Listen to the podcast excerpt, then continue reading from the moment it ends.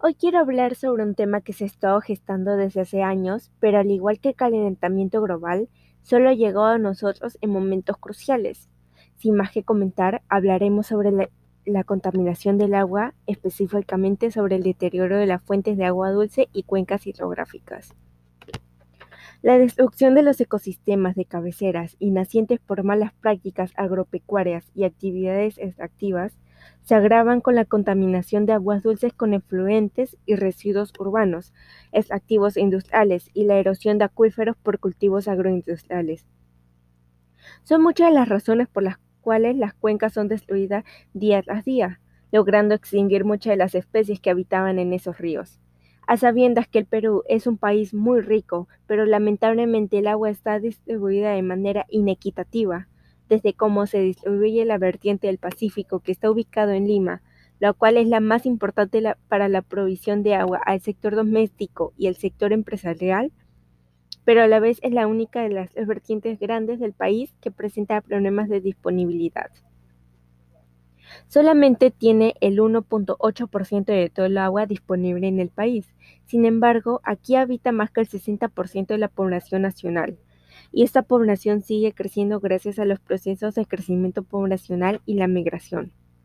No es realmente un problema saber sobre eso, sino qué hacer al respecto, y mucho más cuando las autoridades no hacen cosas realmente visibles para que nos diéramos cuenta de un gran cambio. En las últimas décadas, las cuencas de Lima y Callao han sufrido. La calidad y la cantidad de agua han disminuido significativamente. En la parte superior y en promedio, las actividades agrícolas tienen graves impactos en locos naturales, principalmente a través de la deforestación, el pastoreo excesivo y la quema de pastizales. Por supuesto, es fundamental para regular el flujo de agua. Su degradación significa el aumento de desastres naturales como sequía, inundaciones y deslizamientos de tierra. Además, la contaminación a lo largo del río es muy agresiva, salud humana y plantas y animales acuáticos. En la parte alta de Rímac y Chillón, las emisiones de la minería formal e informal constituyen una de las principales emisiones contaminantes. Muchas áreas a lo largo del río descargan su agua.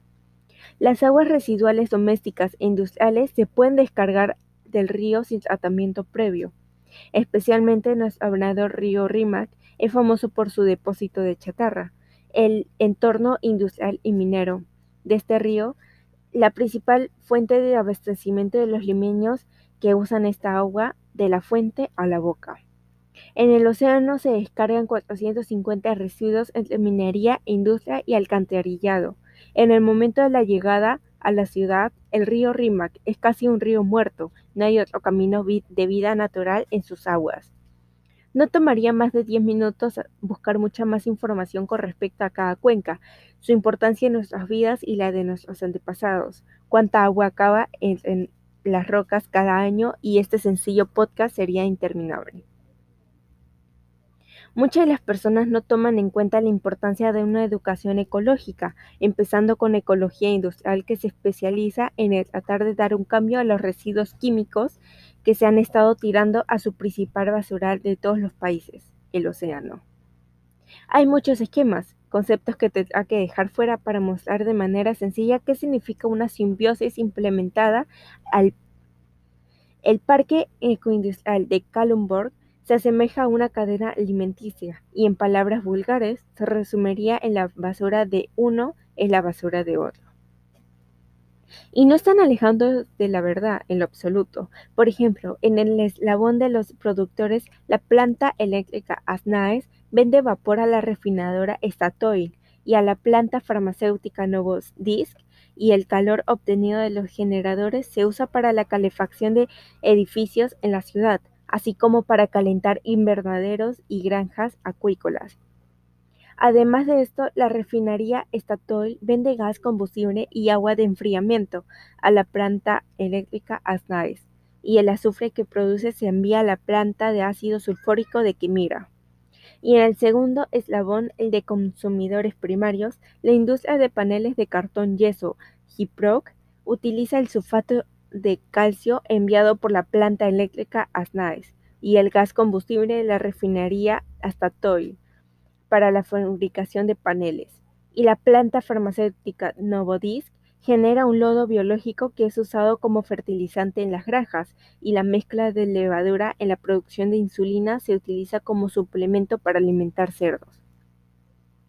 Desde un punto de vista bastante objetivo, uno de los mayores logros del parte ecointeligente de Kalundborg ha sido entender qué ciudad y qué región son una propiedad común para liderar la creación de este entramado de compañías industriales simbióticas, donde la necesidad de uno predomina se le ha debido a que son los residuos de otra compañía que cumple el mismo proceso.